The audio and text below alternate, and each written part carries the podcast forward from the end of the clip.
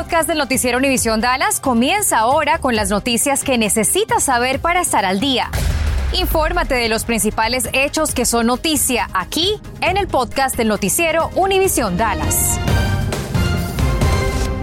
Muy buenas tardes, tenemos información de último momento. Un nuevo tiroteo en la ciudad de Dallas pone en alerta a la policía en la zona noreste de la ciudad. Se reportan tres personas heridas que por cierto nos confirmaron hace apenas unos momentos que ya fueron llevadas a un hospital local. David Urias se enlaza en vivo desde el lugar, desde la escena donde ocurrió este tiroteo. Adelante David. ¿Qué tal? Buenas tardes. Ah, por el momento la policía nos ha dado importante información, por ejemplo, que a las 2.22 minutos se reportó este tiroteo en el cual tres personas habrían resultado heridas. A la información que tenemos, como podemos ver, a esta hora de la tarde hay por lo menos tres patrullas, también cinta amarilla rodeando este negocio que es un salón de belleza. Tenemos información que estas tres personas habrían resultado heridas, se desconoce por el momento cuáles habrían sido las causas que provocaron este tiroteo a esta hora acá al noreste de eh, Dallas. Por supuesto, estamos a la expectativa de la información que puedan dar las autoridades con respecto a este tiroteo y también eh, si habría más personas heridas. Ah, también desconocemos por el momento, y esta es información en desarrollo, si hay una persona arrestada en este tiroteo. Por supuesto que también estaremos a la expectativa de que puedan decir las personas que se encontraban. Hay varios negocios en este lugar y por supuesto que em, vamos a investigar y conocer qué fue lo que vieron los testigos de esta situación. La policía todavía no nos ha dado más información, únicamente recapitulando a las 2 con 22 minutos, tres personas resultaron heridas después de un tiroteo y se encuentran todavía recabando evidencias en este lugar. Vamos, por supuesto, a mantenerlos informados. Otro tiroteo en Dallas, por supuesto, está dando eh, esta información. Vamos a mantenerlos informados de lo que está ocurriendo acá. Esta es información de desarrollo. Regreso con ustedes. Adelante, compañeros. Gracias, David. En tanto, la policía dio a conocer un segundo arresto por la muerte de la señora Juanita Rodríguez, quien fue encontrada envuelta en plástico abandonada a la orilla de una carretera de Dallas el mes pasado. Se trata de Gloria Flores, de 53 años de edad, quien fue detenida el pasado 29 de abril. La ubicación de su teléfono celular fue una pieza clave en la investigación para descubrir su supuesta complicidad. A ella le fincaron cargos de homicidio y hasta ahora, hasta este momento, no le han impuesto ninguna fianza. Y como recordará, el primer arresto fue de Clinton Jones Smith el 22 de abril, a quien se le acusó del homicidio y se le impuso una fianza de un millón y medio de dólares. El equipo táctico SWAT de la policía de Garland detuvo a un tercer sospechoso de presuntamente estar involucrado en un tiroteo mortal en esa ciudad de Garland. Omar Sebastián Caballero, de 22 años, fue detenido anoche sobre la calle Brook sin incidente alguno. Aparentemente una discusión en una fiesta escaló hasta desencadenar un tiroteo el pasado 7 de mayo sobre la calle Magnolia Drive. José Damián García, de 18 años, y Melvin Salas, de 17 años, murieron. Un hombre y una mujer resultaron lesionados. Jesús Saldaña, de 21 años, y Christopher Torres, de 22 años, fueron identificados y detenidos el pasado 7 de mayo. Enfrentan una fianza de un millón de dólares cada uno. Ellos, junto a Caballero, ahora también enfrentan acusaciones de asesinato. Los tres permanecen en el centro de detención de Garland sin fianza este último caballero. Y la policía de Dallas arrestó al sospechoso de un homicidio sucedido el 29 de abril. Se trata de T. Ketir Montgomery, de 30 años de edad, quien fue detenido al inicio de esta semana. Se le vincula con la muerte a balazos de Darren Wilson, de 25 años de edad, cuyo tiroteo se suscitó en una locación de Stemmons Freeway en Dallas. La policía dio a conocer las fotografías de otros tres sujetos cómplices. Si usted lo reconoce, denúncienos al teléfono 214-384-9824. La policía de les dio a conocer este video de la cámara policial de una patrulla durante una persecución que desembocó antes de la medianoche en un choque mortal. Inició como una parada de tráfico contra el conductor de un auto Ford Focus que portaba doble placa este individuo no se detuvo y en su ida se estrelló contra otro vehículo en la intersección del Boulevard Trinity y la calle Main. El conductor del vehículo impactado lamentablemente murió. El sospechoso salió del vehículo e intentó escapar a pie, pero fue aprendido. Nosotros, Noticias 23, regresamos a la escena donde trabajadores hacían reparaciones en el poste de luz que fue impactado durante este accidente.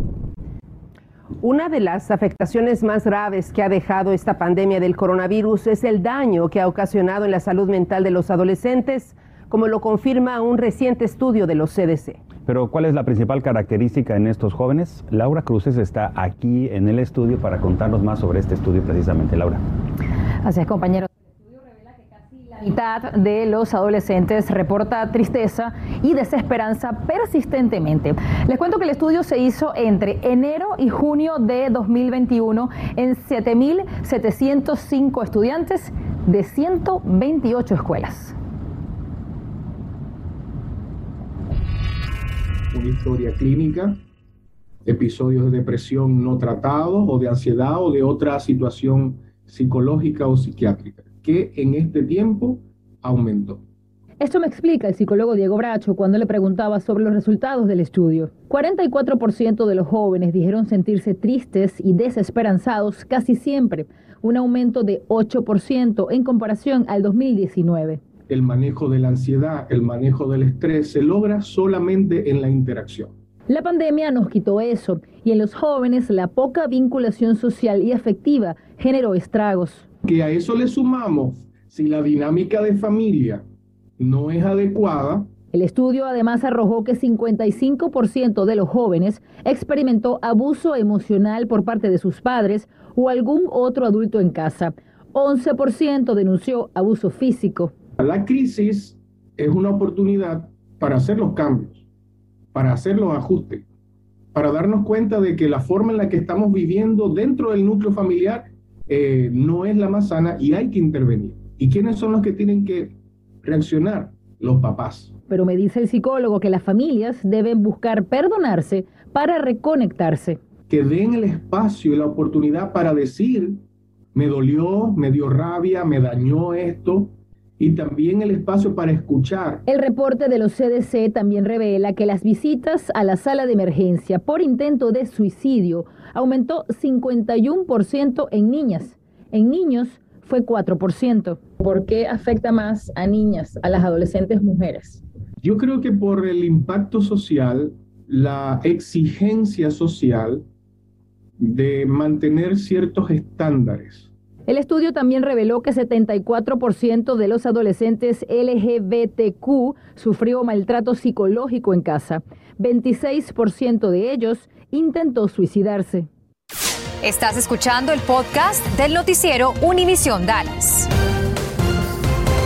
Bueno, se preguntará qué pueden hacer los padres. Primero que nada, como ahí lo ven, escucharlos, aunque no estén de acuerdo. Luego preguntarles, cómo le fue en la escuela. Y esto, me dice el psicólogo, tiene que ser todos los días. ¿Para qué? Para crear un hábito en el adolescente, porque así va a saber que usted se está preocupando de verdad y cuando tenga la necesidad va a poder tocar la puerta, compañeros. La comunicación es crucial, Laura Cruz. Es bueno, a ver si me ponen un cam en cámara. ¿Qué pasa, Laura? si el joven no quiere recibir ayuda o si quiere ayuda, pero para los padres es considerada quizás una exageración. Ana María, puede ser el caso. Me dice que si el joven no quiere, los padres pueden ir por ayuda para que así les den herramientas para lidiar con su hijo. Y si los padres son los que no quieren, los adolescentes deben buscar ayuda, bien sea en la escuela, con algún otro familiar o algún líder de algún grupo deportivo o religioso al que pertenezca, para que así pueda guiarlo. Pero en cualquiera de las partes siempre hay que buscar ayuda. Por cierto que un nuevo estudio revela que durante la pandemia crecieron los suicidios en el rango de la población en edades de 10 a 44 años, mientras que disminuyeron en el rango de 45 a 64 años de edad. Tan solo en Texas el año pasado se registraron casi 4.000 suicidios. Existe ayuda para evitar que las personas se salgan por la puerta falsa. La línea nacional contra el suicidio es la siguiente, anótele por favor.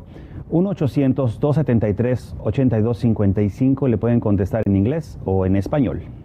La ciudad de aprobó de forma unánime una ordenanza que prohíbe a las tiendas de mascotas la venta de perros y gatos. Esta nueva ley permite a las tiendas especializadas tener espacios especiales en donde poner a los perros y los gatos, pero solo para adopción.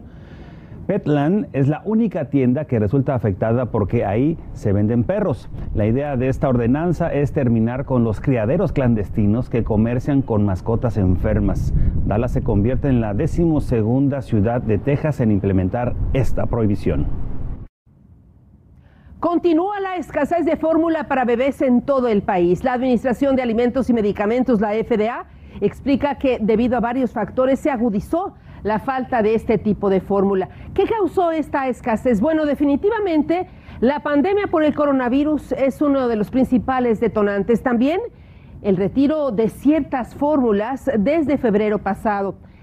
¿Qué están haciendo particularmente la FDA? Bueno, informa que sostiene juntas con las corporaciones más grandes de todo el país para entender mejor la capacidad de las compañías para incrementar la producción. También indica que están acelerando la revisión de seguridad de estos productos y también las certificaciones necesarias para su distribución aquí en los Estados Unidos. Y aunque en algunas tiendas ya hay un límite para la compra de estos productos, la FDA afirma que está trabajando para que más mercados hagan lo mismo y de esta forma ayudar a que los bebés puedan tener pronto su fórmula. Hola, ¿qué tal? Muy buenas tardes. Los Dallas Cowboys ya conocen a uno de sus rivales para la temporada 2022 de fútbol americano y es nada más y nada menos que el ex equipo del coach Mike McCarthy, los Green Bay Packers. El partido se llevará a cabo el domingo 13 de noviembre en Lambeau Field. Será el duelo estelar de la décima semana de la temporada. La NFL dará a conocer el resto del calendario mañana jueves a las 7 de la noche. Los Dallas Mavericks cayeron anoche en el quinto partido de su serie de postemporada ante los Suns y ahora se ven obligados a ganar sus próximos dos juegos para avanzar. ¿Qué pasó anoche? Bueno, Dallas tuvo una muy buena primera mitad yéndose al descanso a solo tres puntos de Phoenix, pero en la segunda el equipo empezó a fallar sus tiros, terminaron encestando apenas el 38% y el 25% en sus triples. Luka Doncic y Gerald Brunson se combinaron para anotar 49 puntos, el resto del equipo apenas 31 cestas y de paso cometieron 16 pérdidas de balón. Y ahora, háblame, Luca. Hay que ir uno a uno, primero hay que ganar el primero y luego el segundo. Eh, tenemos toda la confianza del mundo y creo que lo, eh, ojalá lo podemos conseguir. Va a ser muy difícil contra este equipo, uh, pero nosotros uh, creemos en nosotros. Creo que tenemos que atacar la pintura más. Creo que los dos partidos en casa hemos hecho, uh, pero los tres fuera no lo hemos hecho, así que tenemos que eh, atacar la pintura más. El sexto partido será mañana jueves. Anoche les comentamos cómo el FC Dallas fue eliminado de la US Open Cup tras ir ganando el partido 2 a 0 ante el Sporting Kansas City. Terminarían cayendo 4 por 2. Post partido, el técnico de los toros, Nico Esteves, explicó qué salió mal, causando la derrota. Una situación de mala suerte, el primer gol. Hemos tenido el 3, el tercer gol, eh, con una acción de Jader a puerta vacía. Eh, y por ahí, pues bueno, eh, yo creo que con 11, eh, como la otra vez, pues somos capaces de ganar a, Kansas y, con 10, pues, pues ya cuesta más. Dallas ahora tendrá que enfocarse en el torneo. Su próximo partido será este sábado visitando al Galaxy del Chicharito. Faltan menos de dos semanas para la carrera de estrellas de la serie NASCAR de automovilismo que tendrá lugar en la pista del Texas Motor Speedway, un evento de tres días que inicia el viernes 20 de mayo con la carrera del Camping World Truck Series y culmina el domingo con el All-Star Race y la presentación especial de la banda MS. ¿Cómo pueden comprar boletos? Sencillo, visiten el portal Texas Motor Speedway, ya sea desde su celular o su computadora, le dan clic donde dice banda MS y allí tendrán la opción de comprar su entrada, ya sea general o VIP. Ambas le dan acceso tanto a la carrera como al concierto. Requiere de comida, mañana podrá adquirir despensa sin costo. Este 12 de mayo en el Centro de Recreación Pleasant Oaks, en el 8701 de la avenida Greenmount en Dallas, de 9 a 11 de la mañana. Y también en el Banco de Alimentos del Norte de Texas está a cargo de esta entrega en el Texas State Technical College, en el 119 al norte de Lawrence Road en Red Oak, de 11 de la mañana a la 1 de la tarde. Gracias por escuchar el podcast del noticiero Univisión Dallas. Puedes descubrir otros podcasts de Univisión en la aplicación de Euforia o en univision.com diagonal podcasts.